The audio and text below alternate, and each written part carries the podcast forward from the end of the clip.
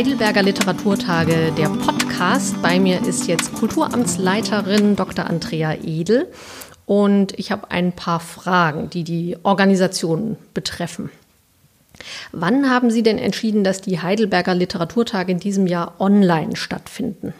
Ja, das geschah äh, direkt nach äh, Einbruch der Corona-Krise. Das war eine mh, mm, schwierige Zeit. Das Festival war zu diesem Zeitpunkt schon weitgehend fertig vorbereitet.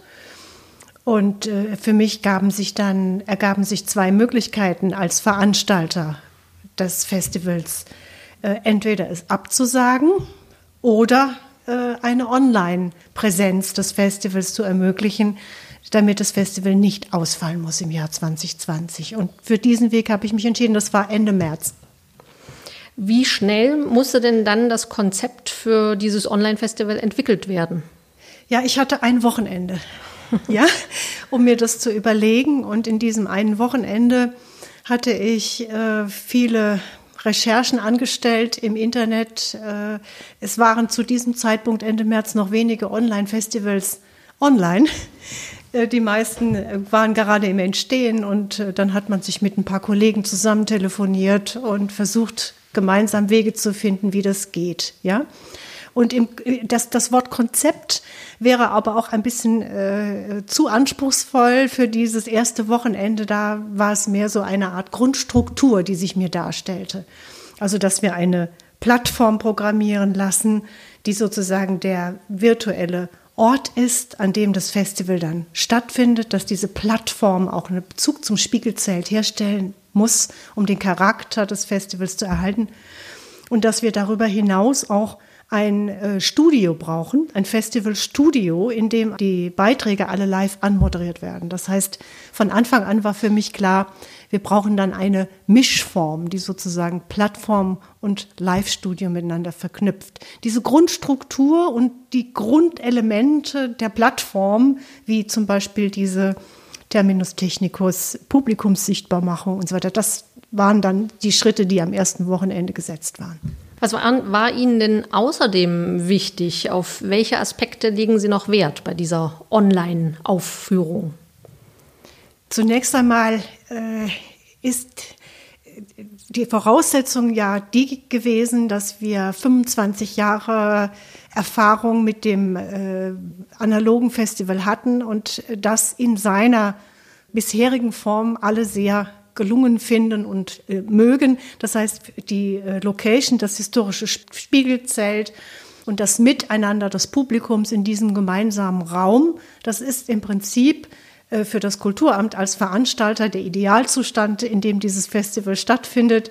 Und möglichst viel von diesem Gefühl in dem Festivalzelt sollte dann in der Online-Form erhalten bleiben. Das heißt, der Aspekt sehen, gesehen werden, be sich begegnen, Möglichkeiten schaffen für das Publikum, sich zu begegnen, sich zu sehen auch, äh, sollten von Anfang an geschaffen werden. Und auch Nähe zu den Autoren sollte hergestellt werden können. Und das gab dann für uns sozusagen die Vorgabe, Publikumssichtbarmachung, Live-Chats, Fragen stellen an die Autoren während der Lesung, also die für, für die Entwicklung dieser konkreten Tools. Welche Schwierigkeiten haben sich denn auf dem Weg bis hierhin ergeben?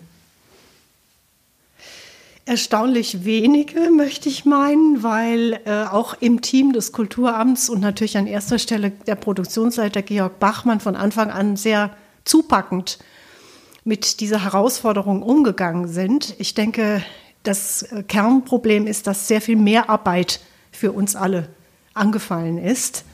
Da nehme ich keinen Mitarbeiter, keine Mitarbeiterin im Kulturamt aus, aber an erster Stelle natürlich für Herrn Bachmann ein fertiges Festival dann nochmal umzuplanen, also was das auch für ein kommunikativer Aufwand ist, weil mit allen Künstlern natürlich gesprochen werden muss, was ja auch schön ist und Gedanken entwickelt werden, wie wird jetzt dieser Beitrag, jeder einzelne dann online realisiert.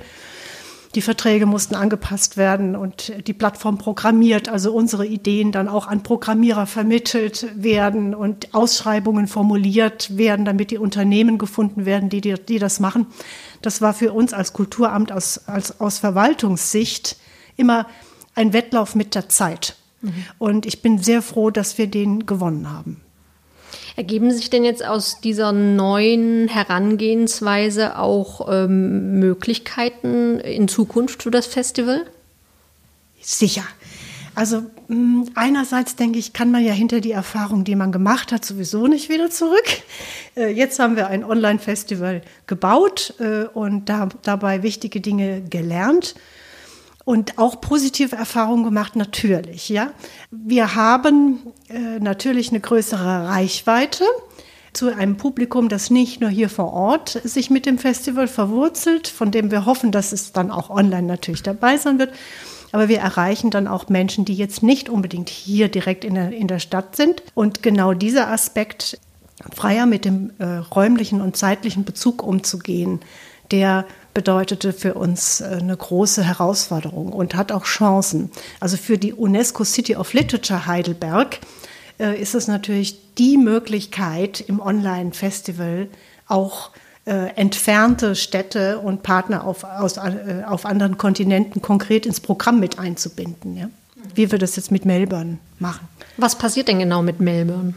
Das war auch schon fürs analoge Festival geplant, äh, nämlich zeitgenössische Dichterinnen und Dichter aus Deutschland und aus Australien, aus der UNESCO City of Literature Heidelberg, aber auch aus der UNESCO City of Literature Melbourne in Australien, beschäftigen sich äh, seit etwa einem Jahr mit äh, mittelalterlicher Lyrik des Minnesangs, mit dem sogenannten Tagelied. Das ist ein kuratiertes Programm von Tristan Marquardt, Alexander Rudolph und diese äh, Beschäftigung mündet in zeitgenössischen äh, Poemen, die in beiden Städten entstanden. Wir hatten vor, im analogen Festival, das Tristan Marquardt, äh, dann all diese entstehenden Poeme sozusagen in einer analogen Veranstaltung dem Publikum näher bringt. Jetzt ist es möglich, auch die Poeten aus Melbourne direkt zu Wort kommen zu lassen. Ja, das ist also der enorme Vorteil, den wir haben. Ja, es wird einen Live-Chat geben und Nathan Kernow, der Kurator in der City of Literature Melbourne, wird dann dort seine Autorinnen und Autoren aus Melbourne direkt vorstellen. Wann wird es genau stattfinden? Diese Veranstaltung am 27.06. um 11.30 Uhr. Sie hat dann zwei Teile. Der erste Teil ist der deutsche und der zweite Teil, der australische, beginnt dann etwa 45 Minuten später. Gibt es denn schon Feedback aus Heidelberg oder auch äh, zum Beispiel aus den UNESCO City of Literatures auf diese Online-Ausführung? Ja, die freuen sich natürlich alle total. Also wir haben das im Netzwerk der UNESCO Cities of Literature angekündigt, dass das Festival online ist und dann natürlich im Netz wunderbare Reaktionen geerntet, viele Likes, Ausdrücke der Freude äh, und Aufregung, exciting.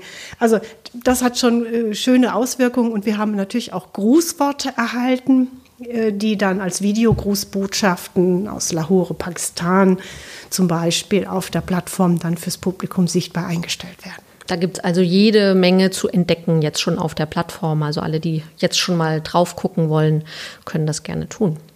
Das ist eine gute Idee. Gut, Frau Edel, dann vielen Dank für Ihre Zeit, äh, dass Sie die Minuten übrig hatten. Vielen Dank auch an Sie, Frau Stahl. Die Podcasts sind ja sehr interessant, die Sie uns geben. Dankeschön.